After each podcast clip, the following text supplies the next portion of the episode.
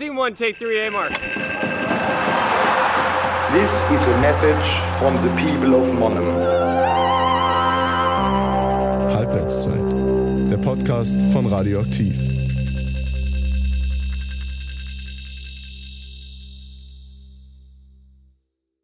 Was haben Sie gedacht, als Sie erfahren haben, dass ein Gericht entschieden hat, dass Sie sich Beleidigungen wie, und ich zitiere jetzt, Stück Scheiße, altes grünes Dreckschwein, Drecksfotze, Sondermüll, alte perverse Drecksfrau gefallen lassen müssen?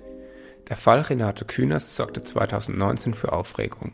Die grüne Abgeordnete im Bundestag forderte damals Facebook auf, die Klarnamen von Hatern herauszugeben, die sie im Netz anonym auf das Übelste beleidigten.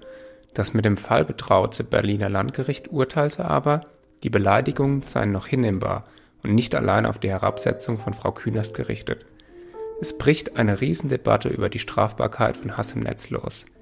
Der Beschluss wurde zwar in der nächsthöheren Instanz revidiert, Frau Künast bekam Recht. Doch auch wenn der Fall Künast juristisch abgeschlossen ist, die Debatte um eine schärfere Regulierung von sozialen Medien ist aktuell wie nie. Wenn, wenn man glaubt, dass man im Internet die gleichen Informationen haben könnte, wie sie jetzt durch den Journalismus hergestellt sind, werden, dann ist das, glaube ich, ein ein, ein wirklich naiver und gefährlicher Irrglaube.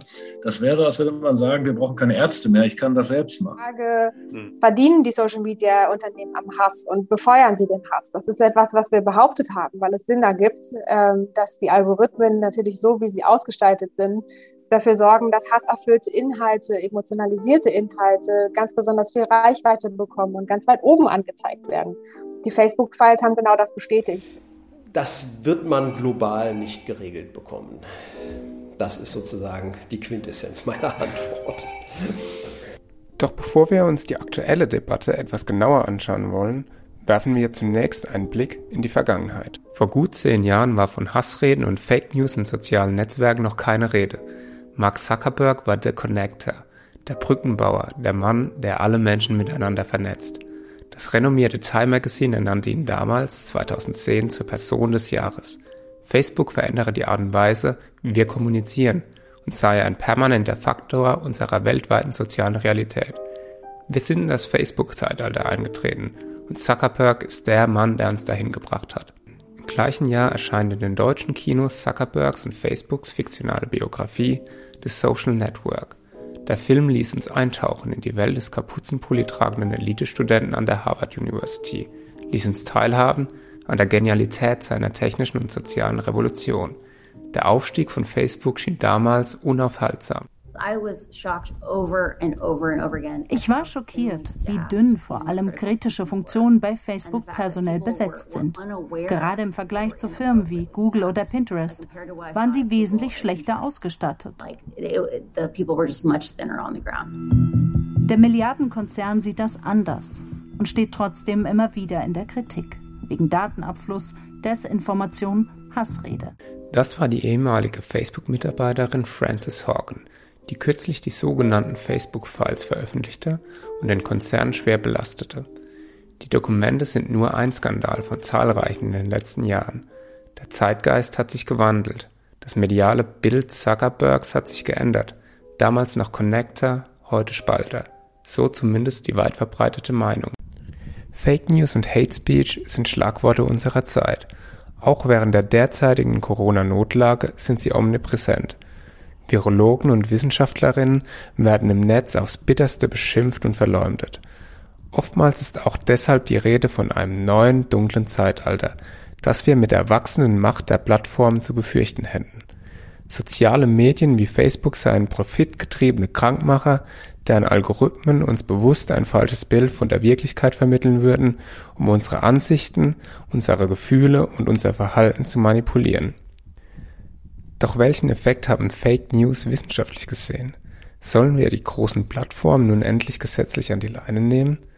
Oder wird in sozialen Medien doch nur einfach das ausgesprochen, was früher am Stammtisch hinter verschlossenen Türen keiner mitbekommen hat?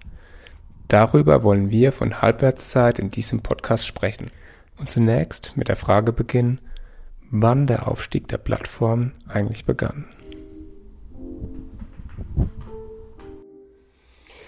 Ja, es sind äh, die großen Plattformen aufgekommen. Äh, Google zunächst äh, als, als Suchmaschine mit Angeboten wie zum Beispiel Google News, die dazu geführt haben, dass den Rundfunkmedien und den Printmedien ein Stück weit ihre wirtschaftliche Grundlage entzogen worden ist. Ralf Müller-Terpitz forscht an der Universität Mannheim über Fragen der Internet- und Medienregulierung. Der Medienrechtsprofessor beschreibt, wie in der jungen Geschichte der sozialen Medien später Facebook als weiterer großer Konkurrent zu den klassischen Medien hinzutritt. Und dann kam kurze Zeit später ja auch noch Facebook dazu. Facebook hat einerseits auch natürlich diese wirtschaftliche Dimension, dass dort Werbefläche und Werbezeit hingeflossen ist. Ähm, andererseits äh, ist Google, äh, ist Facebook aber mehr jetzt als äh, Google ähm, natürlich auch eine inhaltliche Plattform, also wo Informationen äh, ausgetauscht werden. Und auch das ist etwas, was dann den Print- und Rundfunkmedien sehr stark zugesetzt hat. Facebook trat also auch inhaltlich in Konkurrenz zu den analogen Medien als neuer Meinungsmacher. Facebook selbst tut sich zwar bis heute schwer, sich als Medienunternehmen zu verstehen, es ist aber unbestreitbar, dass Milliarden von Menschen auf der ganzen Welt Facebook als Informationsquelle nutzen – in den USA sind es laut einer Studie sogar bis zu 50 Prozent. Die Zeitungsverlage und Rundfunkveranstalter verlierten durch Facebook also auch ihre Stellung als mächtige Selektoren und Gatekeeper im Meinungsbildungsprozess. Plötzlich konnte sich jede Person oder Institution über Social-Media-Profile direkt an ein potenziell weltweites Publikum richten. Zu einem teils hohen Preis. Denn es gibt zu viel Hass im Netz. Hassreden auf Facebook und anderen Plattformen erzeugen nach wie vor großes Leid. Wer einmal einen Shitstorm erlebt hat, überlegt sich gut, ob er sich nicht besser aus dem Netz zurückziehen soll. Josephine Ballon ist Rechtsanwältin und arbeitet für HateAid, eine Beratungsstelle für alle Menschen, die online Hass und Hetze erleben, die beleidigt, verleumdet oder bedroht werden. Die Juristin benutzt allerdings bewusst nicht ausschließlich den Begriff Hate Speech, sondern spricht von digitaler Gewalt digitale Gewalt ähm, kann eben bedeuten, Hasskommentare in sozialen Netzwerken be zu bekommen, allerdings auch Morddrohungen per E-Mail. Das ist die missbräuchliche Verwendung äh, von gestohlenem Bildmaterial möglicherweise, aber auch die Manipulation von Bildmaterial, zum Beispiel auch von, von Nacktbildern, aber auch das Anlegen von Fake-Profilen mit Bildmaterial, um da ähm, Lügen zu verbreiten. Der Hass im Netz hat also viele Gesichter. Gespräch betont die Juristin die gravierenden Auswirkungen von digitaler Gewalt auf unsere Gesellschaft. Über die Hälfte der Internetnutzenden in Deutschland und wir wissen es auch aus einer eigenen Umfrage in der EU, ist es äh, die gleiche Situation, ähm, traut sich nicht mehr ihre politische Meinung im Netz zu sagen und ist, äh, ja, hat ihr Verhalten im Netz verändert und ist zurückhaltender, wenn es darum geht, sich überhaupt am öffentlichen Diskurs zu beteiligen. Hass und Hetze im Netz hinterlassen also seine Spuren bei dem Einzelnen. Doch tritt man einen Schritt zurück, so geht es um etwas viel, viel Größeres. Josephine Ballon beschreibt gesamtgesellschaftliche Auswirkungen. Wenn wir jetzt bedenken, dass wir an irgendeinem Punkt ja entschieden haben, unsere gesamte öffentliche Debatte in die Hände dieser sozialen Netzwerke zu legen, dann ist das natürlich ganz besonders bedenklich und sogar demokratiegefährdend. Eine Gefahr für Demokratie und freie Meinungsäußerung? Das klingt so, als hätte der Hass im Netzsystem. Und das hat er auch, wie Josephine Ballon anhand von Statistiken erklärt. Die Kriminalstatistik äh, des BKA, die hat äh, nach Hasspostings äh, im Bereich der politisch motivierten ähm, Kriminalität aufgeschlüsselt und da sind 73 Prozent im Jahr 2019 aus dem rechten und rechtsextremen Spektrum gekommen. Mhm. Das heißt, wir wissen, dass vor allem in diesen Kreisen die Methoden auf jeden Fall äh, besonders äh, beliebt sind. Es handelt sich also um ein Problem, das vor allem von der politisch rechtsextrem einzuordnenden Seite stammt. Aktuell zeigt sich dies etwa in Form der Corona-Müden und Querdenkern, die in den sozialen Medien gegen den SPD-Gesundheitspolitiker Karl Lauterbach hetzen und teils auch zum Mord aufrufen.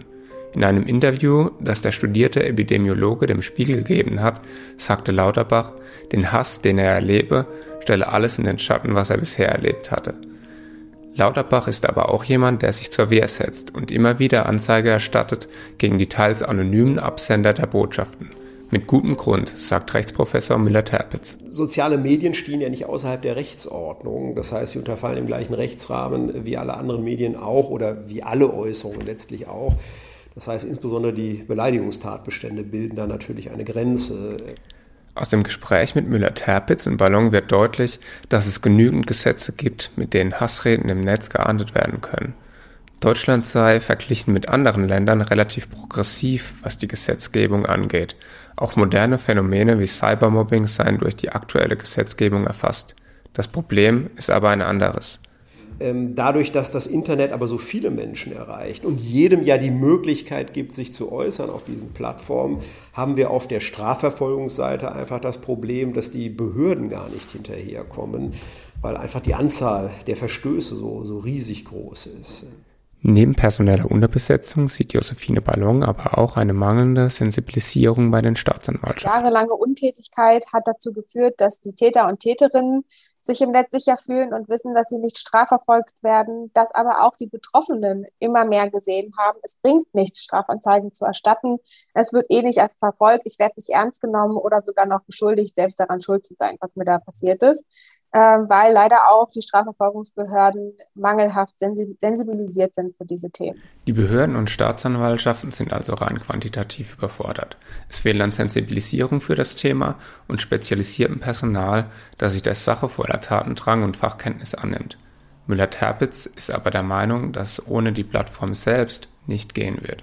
Er plädiert für die Verantwortung der Plattform selbst und weist darauf hin, dass es in Deutschland das sogenannte Netzwerkdurchsetzungsgesetz gibt, das die Plattformen dazu verpflichtet, Hassreden zu entfernen. Wir müssen äh, auch nüchtern konstatieren, der Staat kann diese Millionen Äußerungen, die da tagtäglich über diese Plattform laufen, kann der Staat alleine mit seinem Personal nicht in den Griff bekommen. Ähm, also letztlich braucht er die Mithilfe der Plattform selbst. Ähm, aber auch da tut sich ja einiges. Also Sie hatten das Netzwerkdurchsetzungsgesetz ja schon genannt, dass ähm, eben die Plattformen jetzt mittlerweile auch dazu verpflichtet sind, innerhalb kürzester Zeiten solche Äußerungen, die man als rechtswidrig identifiziert, äh, zu löschen. Wenn sie offensichtlich rechtswidrig sind, müssen sie sogar binnen 24 Stunden gelöscht werden. Also man zieht jetzt in die Plattform zunehmend die Verantwortung mit ein.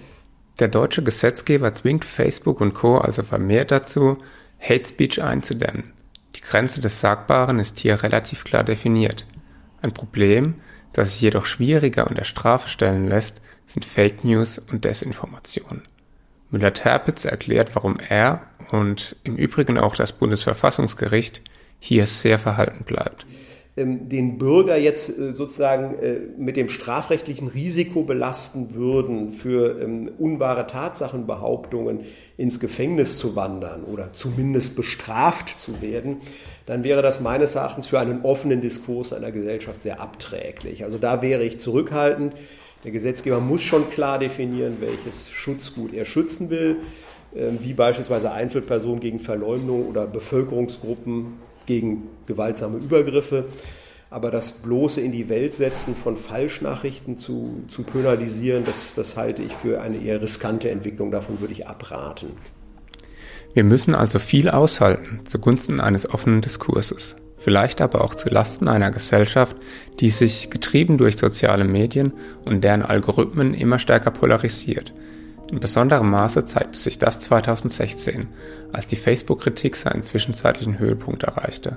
In jenem Jahr, als Donald Trump zum Präsident der Vereinigten Staaten gewählt wurde. Der Beginn eines postfaktischen Zeitalters, so der allgemeine Befund. In Deutschland zeigte sich die Macht der Fake News vor allem während der Flüchtlingskrise 2015, in der fremdenfeindliche Inhalte wie nie zuvor im Netz kursierten. Angebliche Briefe von Vermietern oder Behörden, die Mieter bitten, ihre Wohnung doch bitte für Flüchtlinge zu räumen. In Österreich ist gerade ein Entwurmungsmittel ausverkauft, weil es FPÖ-Politiker fälschlicherweise gegen Corona empfohlen haben. Die Liste an Fake News ist auch aktuell sehr lang. Professor Dr. Matthias Koring ist Medien- und Kommunikationswissenschaftler an der Universität Mannheim. In einer Studie untersuchte er, inwiefern Fake News bei der Bundestagswahl 2017 zum Erfolg der rechtspopulistischen und rechtsextremen Partei AfD beigetragen haben.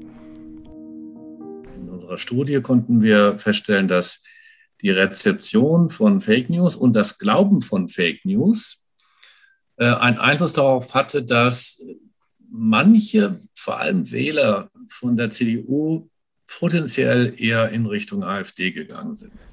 Fake News haben also das Potenzial, politische Wahlen zu beeinflussen. Das hängt stark damit zusammen, dass Hass und Desinformation sich schneller verbreiten im Netz. Für Facebook ist es bei der Frage, ob einem Nutzer ein Beitrag im Newsfeed angezeigt wird, bisher wichtiger, dass der Beitrag geteilt und geliked worden ist, als dass er gut recherchiert und inhaltlich ausgewogen ist. Studien haben gezeigt, dass Desinformationen sich tatsächlich schneller verbreiten im Netz, ähm, auf diese Weise potenziell mehr ähm, größeres Publikum finden.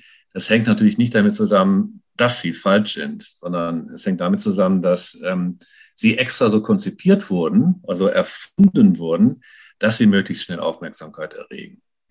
Die rasante Verbreitung hänge auch damit zusammen, dass ganz normale Nutzer, die jetzt nicht unbedingt dem rechtsextremen Spektrum angehören, von den Nachrichten fasziniert seien, nach dem Motto, das darf doch nicht wahr sein, hast du nicht gehört, und den Beitrag an Freunde weiterleiten.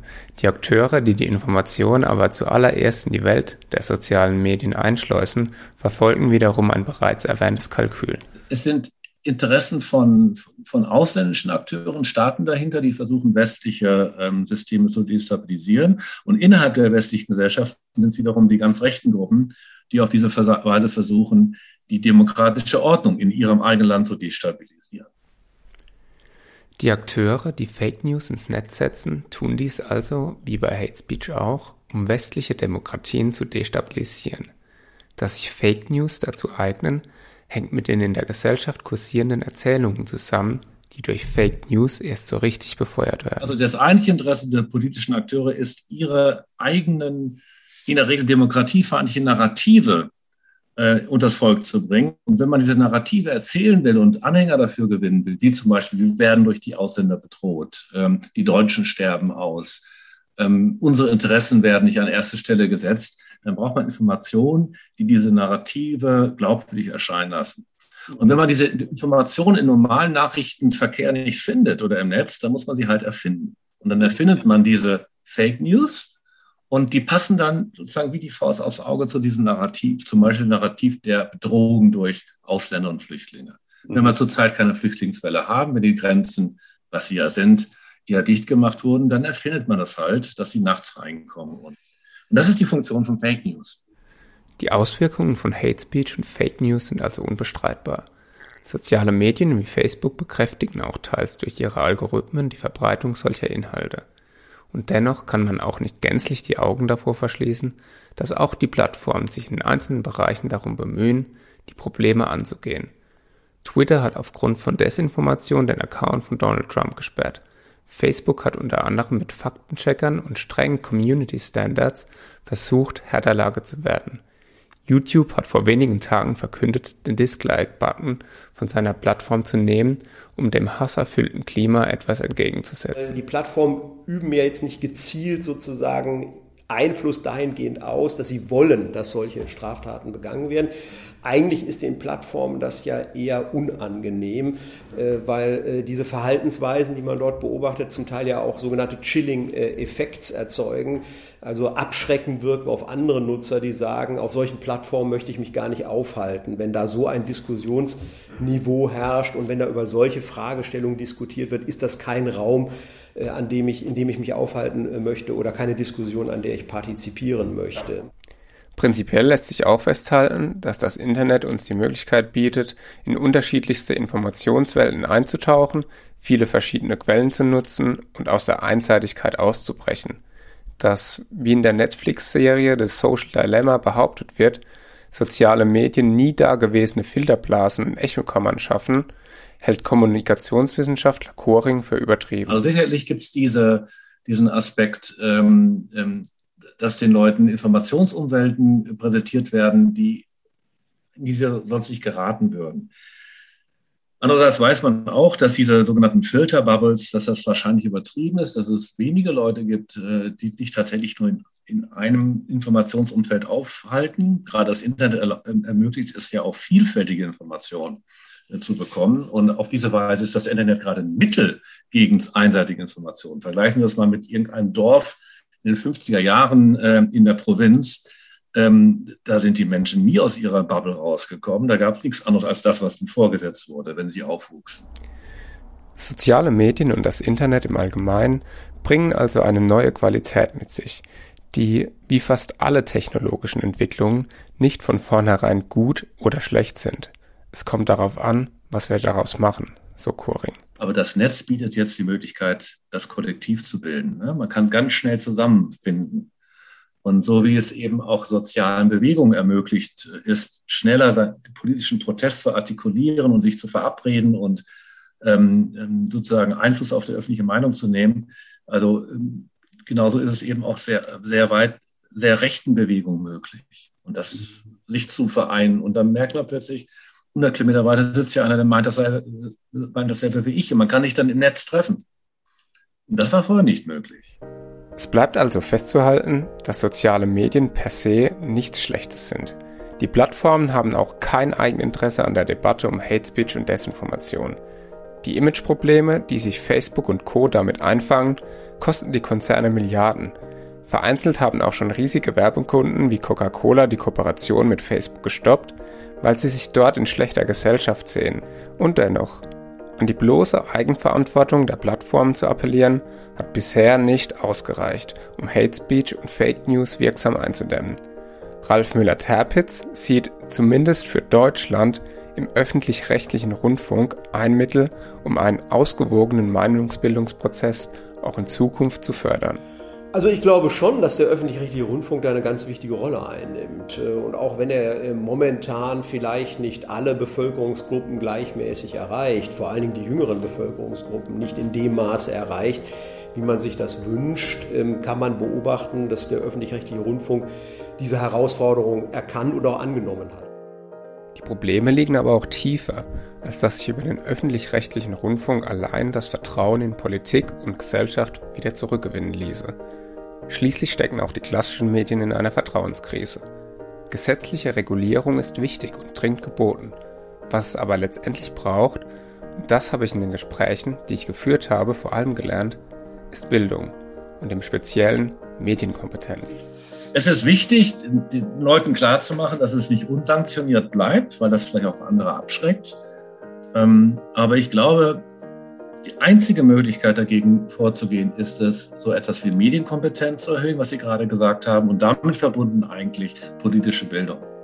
Mit diesem Appell endet unsere heutige Folge. Wenn ihr Fragen, Anmerkungen oder Feedback zur Folge habt, schreibt uns gerne an halbwertszeit.radioaktiv.org. Mein Name ist Jan Lutz. Ich hoffe, dass ihr gerne zugehört habt. Und wenn ihr auch zukünftig keine Folge mehr verpassen wollt, Folgt uns einfach auf Spotify, Apple Music oder Instagram. Bis dahin, bleibt informiert.